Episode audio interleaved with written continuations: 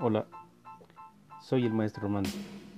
Leer un cuento en casa es una actividad a veces olvidada por la dinámica de vida y trabajo de los padres de familia. Muchas veces solo asociada o exclusiva de la escuela o de las historias que alguna vez nos contaron los abuelos. Ahora pretendemos recuperar con los alumnos el contar un cuento y que también ellos sean quienes nos puedan contar un cuento que lo cuenten en casa y que gracias a las opciones de la tecnología llevemos el cuento a donde no había llegado.